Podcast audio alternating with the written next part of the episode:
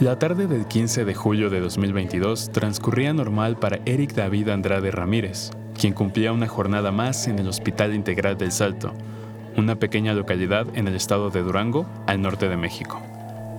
El pasante de medicina de la Universidad Autónoma de Durango estaba a una semana de terminar su servicio social, un requisito indispensable para obtener el título de médico general en México.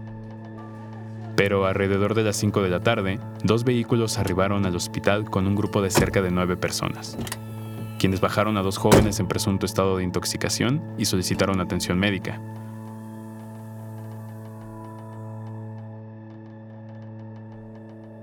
Según la versión de la Fiscalía de Durango, las personas que acompañaban a los pacientes empezaron a reñir entre ellas. Hubo gritos, golpes. Eric trató de intervenir, pero uno de los hombres se lo impidió con una bala le disparó en la cabeza. Eric tenía 24 años cuando fue asesinado. Su nombre se sumó a la lista de tres pasantes médicos que han sido asesinados desde el año 2020 a la fecha.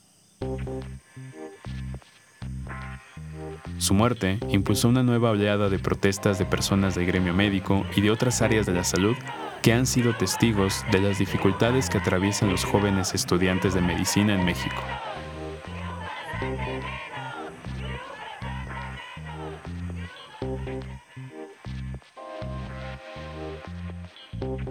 Los médicos en formación, en especial aquellos que realizan su servicio social, son uno de los grupos más afectados por la ola de violencia que desde hace años recorre el país. No obstante, la inseguridad es tan solo una cara de las dificultades que las y los médicos pasantes deben afrontar. La precarización, el abuso laboral y el acoso son algunos de los problemas más comunes que viven diariamente. ¿Por qué no se le puede garantizar la seguridad a los médicos del país? ¿Quiénes son los encargados de cuidarlos? En las condiciones actuales, ¿aún tiene sentido el servicio social para los estudiantes de medicina?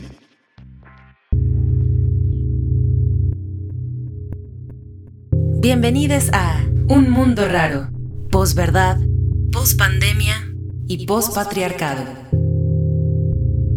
una producción de Radio UNAM y la Unidad de Investigaciones Periodísticas de Cultura UNAM.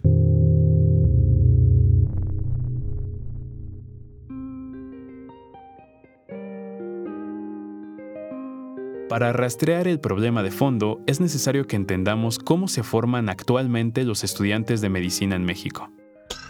Igual no sé quiénes nos escuchan, eh, qué tan familiarizadas estén con con el concepto de la formación del médico, pero eh, las doctores y las doctoras tienen que cursar primero por la formación de la licenciatura normal, que en la primera parte de la formación normalmente pues, estará en un salón de clases, como en cualquier carrera. La segunda parte de la licenciatura normalmente ya se van a hospitales y las clases se toman ya en un hospital y también hay algunas rotaciones. Habla el doctor Andrés Castañeda, coordinador de la causa de salud y bienestar del colectivo Nosotros. Y lo que explica son las dos primeras etapas formativas de un médico. La primera, dentro de las aulas, dura alrededor de cuatro años. La segunda consiste en un año más realizando prácticas en algún hospital o unidad de salud, en donde los estudiantes reciben la clasificación de médicos internos de pregrado. Y una vez que, digamos, se termina de formar eh, esta parte, hay se hace el examen profesional, en la mayoría de las universidades se hace el examen profesional, y después de eso se va a hacer el servicio social, que a diferencia del servicio social del resto de las carreras, en, en, las carreras relacionadas con la salud, eh, hay que hacer un año entero de servicio social. Eh, y bueno, en, en este sentido, el servicio social hay de varias modalidades. Aunque hay plazas de investigación o de docencia disponibles para servicio social, estas son muy limitadas, así que la mayoría de los estudiantes de medicina del país realizan su servicio social en campo clínico, es decir, prestan sus servicios en algún hospital o centro de salud. La asignación de estas plazas se determina usualmente a través del promedio, la calificación que obtienen en los cursos. Realmente eh, si tú tienes 8.56, el de arriba puede tener 8.56.5 y es el que va a ir arriba. Entonces, son, son diferencias muy mínimas las que te pueden dejar este, en uno u otro hospital. Ella es la doctora Eva Pisolato, representante nacional de la Asamblea Mexicana de Médicos Pasantes de Servicio Social. Y a partir de esto te dice la universidad, bueno, tenemos este listado de, de, plazas, algunas son plazas por este eh, eh, dentro, dentro de la ciudad, en centros de salud, pues este, dentro, de, de, la ciudad, algunos otros pues un poco más alejados y estos se dividen según los lineamientos de la Secretaría de Salud en plazas A, B, C o doble C. La clasificación responde a los niveles de marginación de las comunidades donde se encuentran las unidades médicas y las plazas C son las que se ubican en los lugares más marginados y con mayores niveles de pobreza en México. Entonces, son los peores promedios normalmente, normalmente, hay sus excepciones, pero normalmente son los peores promedios los que se terminan yendo a las comunidades en mayores condiciones de vulnerabilidad, lo cual pues, nos debería hacer preguntar si el modelo de verdad está funcionando en términos de justicia, en términos de equidad, en términos de reducir la brecha, en términos de sensibilización, etc. O sea, eh, es un sistema que está completamente obsoleto. ¿Por qué un sistema tan obsoleto sigue manteniéndose hasta hoy en día? Para responder esa pregunta es necesario hacer un viaje atrás en el tiempo. Eh, históricamente también el servicio social nace de un reclamo por parte de la población en decir de que, bueno, la educación de los médicos está haciendo pues de manera pública, pero nosotros como sociedad, ¿qué es lo que estamos obteniendo? Al final nosotros pagamos nuestros impuestos y de los impuestos es de donde obtienen la educación. Ella es la doctora Cintia Flores, presidenta de la Asociación Mexicana de Médicos en Formación, es una de las organizaciones que aboga por un cambio en la forma en la que actualmente los médicos realizan su servicio social en México. Se trata de una historia vieja, de hecho, se remonta al sexenio de Lázaro Cárdenas, que transcurrió de 1934 a 1940.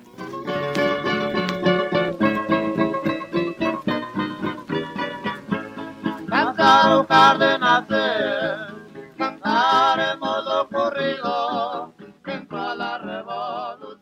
artículo de la época cardenista, publicado en la antigua Gaceta de México, expone que la figura del servicio social tenía como objetivo consolidar la formación de los pasantes de medicina, poner a prueba sus capacidades y establecer un mecanismo para retribuir a la sociedad lo que se invirtió en su educación.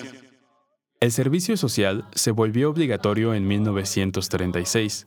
En agosto de ese mismo año, partieron los primeros pasantes a comunidades lejanas, armados de modestísimo equipo en un maletín médico, con un lote de diversos productos biológicos y con una remuneración de 90 pesos mensuales, según se lee en el artículo.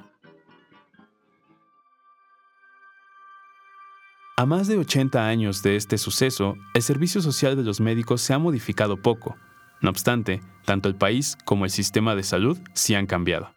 Según los datos de recursos en salud sectorial de la Secretaría de Salud, en 2021 había 29.286 médicos pasantes e internos de pregrado en México, lo que representa un 11% del total de los 235.486 médicos que trabajan en todo el sector público. Hay médicos, sí hay médicos. Lo que pasa es que lo que no son no hay plazas y sobre todo plazas dignas, atractivas para que eh, eh, un médico general quiera trabajar en ellas y de verdad atender a las comunidades. Es un tema muy difícil, ¿eh? es un tema muy difícil porque implica pues irte a una comunidad que está marginada, ¿no? Las organizaciones y activistas denuncian que la mayoría de los pasantes en comunidades rurales tienen que lidiar con una situación precaria, donde la excesiva carga de trabajo y la falta de insumos básicos es algo de todos los días.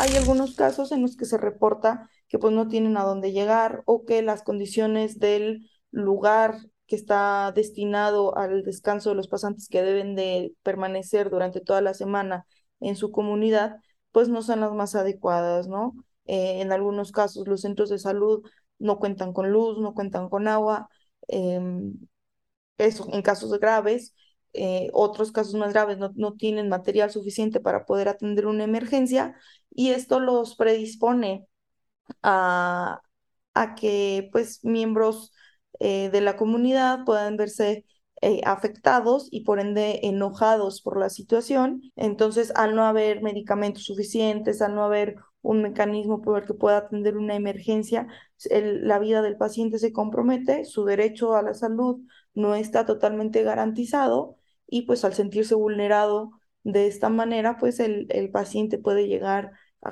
a comportarse de una manera agresiva.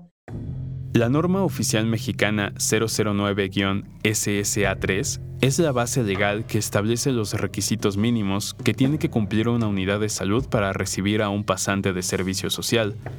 Dicha norma establece que los hospitales donde trabajan los pasantes deben contar con medicamentos y material de curación del cuadro básico y del catálogo de insumos del sector salud. No obstante, la realidad es que en no pocas ocasiones escasean los insumos médicos. Yo creo que es un estado de, no sé si llamarlo frustración muy grande, el hecho de ni siquiera tener cómo atender a un paciente y solamente ser un centro de referencia, eh, solamente ser un pasito pues antes de que tenga una atención adecuada y, y pues realmente eso también no es algo que, que sea deseable, ¿no? El, no atender a tus pacientes por falta de recursos, el no atender a tus pacientes por falta de material, es algo que como médico también te frustra bastante. Además de que muchas veces tú pones de tu propio bolsillo y, haces más de lo que te corresponde, inclusive pues te, te llegas a vulnerar, ¿no? Eh, el conocimiento de un médico no, no, no basta, no basta con saber las cosas, tienes que poderlas hacer y para poderlas hacer necesitas las herramientas necesarias. Mágicamente una mente no va a curar. La normativa también señala que un pasante tiene derecho a un alojamiento digno y sin costo, con condiciones de privacidad, pero en las comunidades marginadas estas condiciones se vislumbran casi imposibles. En estas regiones casi todos los alojamientos son precarios y se encuentran dentro o a unos pasos de los centros de salud. La intención es justo que, pues independientemente de cualquier emergencia o cualquier eh, atención que sea necesaria para la comunidad, esté un médico atendiendo, sin embargo, también vuelve un blanco fácil, porque cuando eres sumamente localizable, pues qué tipo de seguridad o de privacidad puedes tener, ninguna. Y la cuestión no es el hecho de estar tal vez en los centros, sino de las condiciones en las que están los centros. Hay compañeros que nos han compartido cuáles son las condiciones y no se habla de lujos, no se piden cuestiones de, eh, vaya, digo, ya soñar con tener una conexión rápida a Internet, creo que es hablar de un lujísimo, pero tener acceso a luz, tener acceso a aguas, creo que es tener acceso a, seguridad. Hay, compañeros que nos han mandado eh, sus instalaciones y atrancan las ventanas con palos para que no, no entren personas. Por si fuera poco, muchos pasantes atraviesan solos estas circunstancias adversas. De acuerdo con los datos de recursos en salud sectorial de la Secretaría de Salud, en 2021, 2.929 unidades de salud en el país funcionaron con la presencia de un solo médico pasante, sin la compañía o supervisión de algún médico titulado. La proporción cambia según el lugar de la República, en Colima, 41.62% de todas las unidades de salud del estado funcionaron solo con un médico pasante. En Michoacán, Nuevo León y Zacatecas, la proporción ronda alrededor del 30%. Y en Durango, el estado donde asesinaron al pasante Eric David Andrade, el porcentaje fue de 25%. Es decir, que en Durango, un cuarto del total de las clínicas y hospitales del estado funcionan con pasantes de medicina. Em, esta es la parte de las exigencias por, por parte de las instituciones de salud, donde igual, o sea, el, médico pasante pues cumple prácticamente como un, como un trabajador em, las obligaciones que hace, pero pues no es un trabajador. Eh, inclusive muchos eh, centros o más bien instituciones de salud les piden a los estudiantes que contraten seguridad social, o sea, ni siquiera es algo que se brinde y es algo que pues deberían de tener acceso. La norma oficial mexicana 009 también señala que los pasantes deben de tener un seguro de vida o equivalente mientras realizan su servicio social. Eh, lo que sí es que eh, para, para en cuestiones presupuestales, un médico pasante es muy barato, es una mano de obra barata, así tal cual, se oye, se oye feo, pero tal cual es así tanto un médico pasante o como cualquier eh, pasante en el área de la salud se vuelve una mano de obra barata para el sistema de salud mexicano. Si uno retirara a todos ellos, el sistema, que de por sí ya está colapsando, colapsaría en su totalidad, porque no habría recurso humano suficiente para soportar la cantidad de, eh, de consultas médicas que se deben de hacer. Es decir, los pasantes tienen la responsabilidad y la carga de trabajo de cualquier médico en funciones normales, pero a cambio de un salario menor al mínimo y en un contexto donde son fácilmente vulnerables. Incluso teniendo compañía, no existe la certeza de estar seguro, especialmente si eres mujer.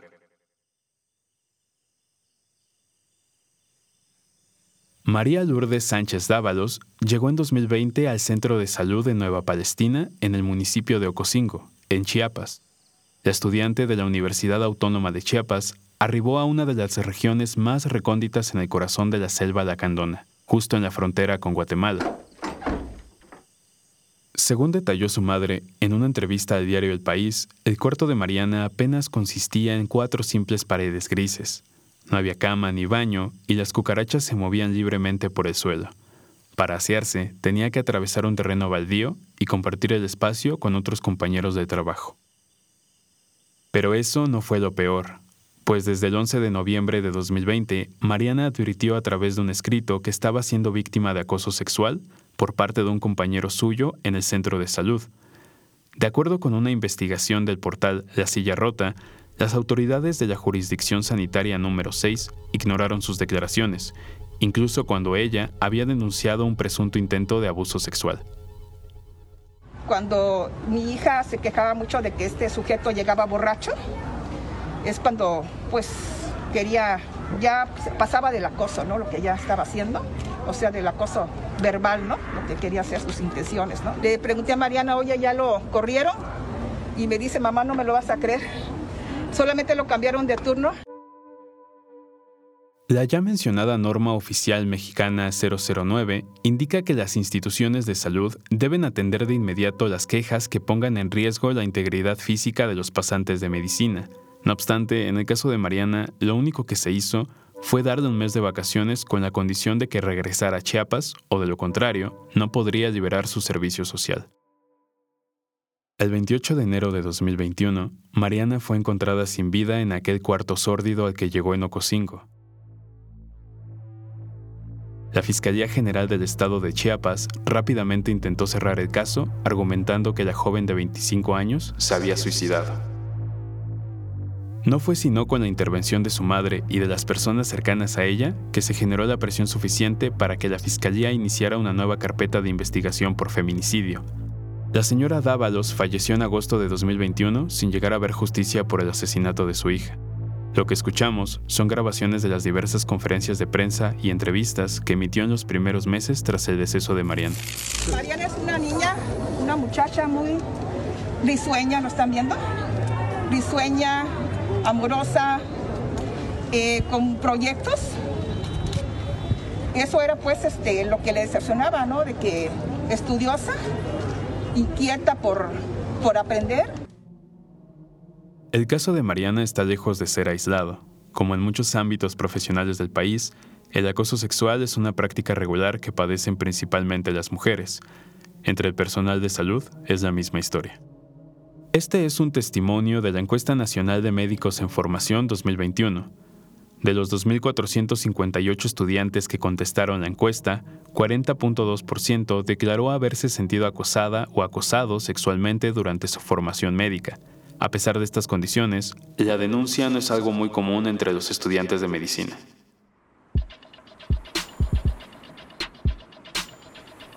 El 30 de junio de 2021, Luis Montes de Oca Armas, de 24 años, pasante de la Universidad Autónoma de Guadalajara, fue enviado al Hospital General de Fresnillo, Zacatecas. El joven, junto con un paramédico, debía trasladar a una mujer con un embarazo complicado desde Jalisco, donde realizaba su servicio social, hasta Zacatecas. Tras dejar a la paciente en el hospital, se esperaba que la ambulancia regresara a Jalisco a las 8 de la noche. Esto nunca sucedió. Unas horas más tarde, a la altura de Valparaíso, en Zacatecas, autoridades locales hallaron la ambulancia y los cuerpos sin vida de Luis y del paramédico que lo acompañaba. Ambos presentaban numerosos impactos de bala. Según su hermana, el último contacto que tuvo Luis con su familia fueron una serie de mensajes que intercambió con su papá esa misma tarde. En aquel momento, el joven pasante le avisó a su padre que una camioneta lo seguía.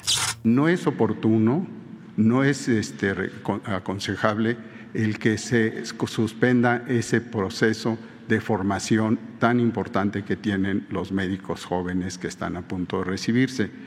Pero sin embargo, pues se revisan las condiciones de seguridad y desde luego no podemos, igual que con los especialistas, igual con los médicos generales, dejar a un lado los sitios que no tengan más lejanos o que tengan condiciones no del todo seguras. Esto del todo seguras pues está igual de vigilado y de atendido y desde luego eh, es eh, responsabilidad del gobierno que lo está cumpliendo en todos los sentidos, sean médicos, sean cualquier trabajador y cualquier este, eh, mexicano debe estar en esa seguridad y eso es lo que les puedo decir. Las palabras del secretario se enmarcan en una controversia que ha crecido con los últimos años entre los jóvenes estudiantes de medicina en el país. En las condiciones actuales de precariedad e inseguridad, ¿sigue siendo viable el servicio social como proceso formativo? Creo que el servicio social hoy sigue siendo importante, dado que si no existiera dejaríamos a muchas comunidades sin doctores y sin doctoras, pero no tendría que ser así.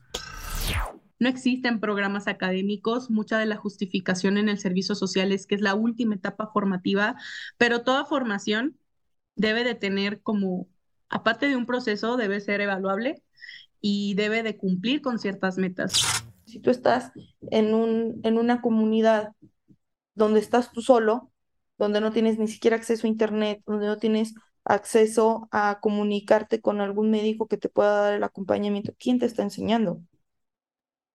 ¿Cómo estás aprendiendo? Esa es la cuestión. Y el problema es incluso más complejo porque los pasantes cumplen una importante función en la atención a la salud del primer nivel, es decir, la atención de servicios básicos como una consulta general, servicios por los que la mayoría de las personas acuden al médico. Para muchos pasantes, y esto puede sonar bastante aterrador, pero es la verdad, el primer día de su servicio social es el primer día que dan una consulta. Así, ¿eh? Llegan solos a dar consultas a nadie, al médico en general nadie le enseña a dar consultas. Te enseñan la teoría y los libros, y a lo mejor estás ahí en el hospital que no es lo mismo una consulta de hospital, de seguimiento, que un hospital, una consulta de primera vez en, en, en, en la medicina general, ¿no? Es decir, este, la, la formación médica está especializada, por así decirlo, y eh, eh, además de que no nos entrenan, los, si, uno ve los programas de formación eh, no están hechos para, para la medicina general, ¿no? Formamos en México, formamos preespecialistas, pero no médicos de primer contacto. No nos dan las herramientas, nuestras herramientas de comunicación, de aprender a escuchar, ¿no? Etcétera. No, no, no hay una clase de eso, que pues, es lo primordial de la, una de las principales herramientas del médico. Ante las circunstancias tan complicadas que caracterizan el servicio social, muchos médicos han optado por no regresar a las comunidades rurales. Porque una vez que tú terminas el servicio social con las condiciones que actualmente son, la mayoría de los médicos no es que no quiera volver a la comunidad porque la comunidad haya sido mala, no es que no quiera volver eh, por cuestiones de que no le gusta estar en centros a lo mejor no, no urbanos, sino porque ya vivió la experiencia de todos los tipos de precariedades, de precariedad en seguridad, de precariedad en las instalaciones, de precariedad en la misma eh, atención que le da a los pacientes. ¿Hay alternativas para pensar en otro tipo de servicio social? La doctora Marta Arrieta, coordinadora de atención primaria de la organización Compañeros en Salud, lleva años trabajando en un modelo distinto que se ha convertido en el refugio y fuente de inspiración de varias generaciones de estudiantes. Compañeros en Salud, filial de la organización internacional Partners in Health, recibe cada año a pasantes de medicina y enfermería de nueve clínicas, un hospital y una casa materna ubicadas en comunidades rurales de Chiapas. A diferencia de la mayoría de los programas de pasantías del país, la organización ofrece acompañamiento y mentoría a los jóvenes estudiantes. Los pasantes son supervisados por profesionales de la salud experimentados que los asesoran y ayudan en los casos que pueden presentarse en los centros médicos. La pasantía rural, a pesar de, todos los colchones, como sí va a seguir siendo un reto y va a seguir siendo difícil, porque como país no le hemos apostado a que la provisión de servicios en áreas rurales sea excelente, ¿no? Y sea igual de buena o mejor que en los centros urbanos. Y creo que eso sí es cuestión de voluntad política, ¿no?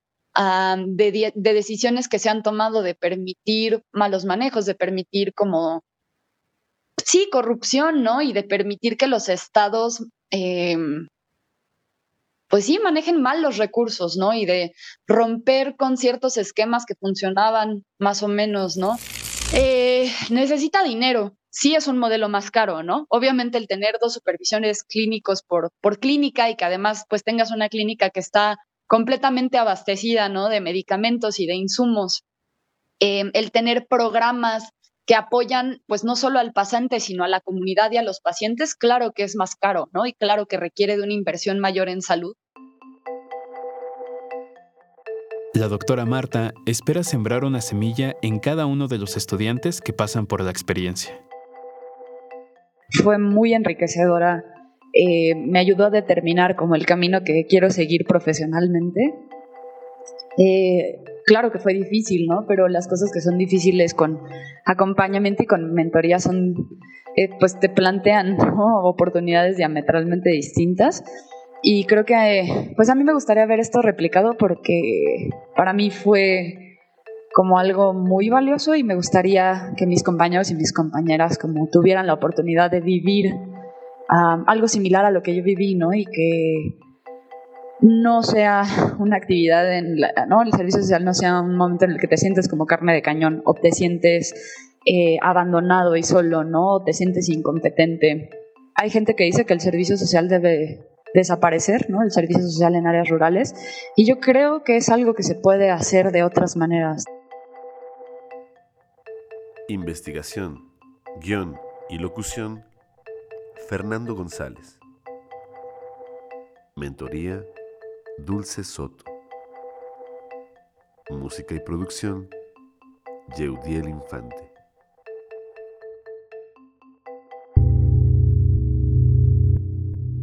Esto fue Un Mundo Raro, post-verdad, post-pandemia y post-patriarcado una producción de Radio UNAM y la Unidad de Investigaciones Periodísticas de Cultura UNAM.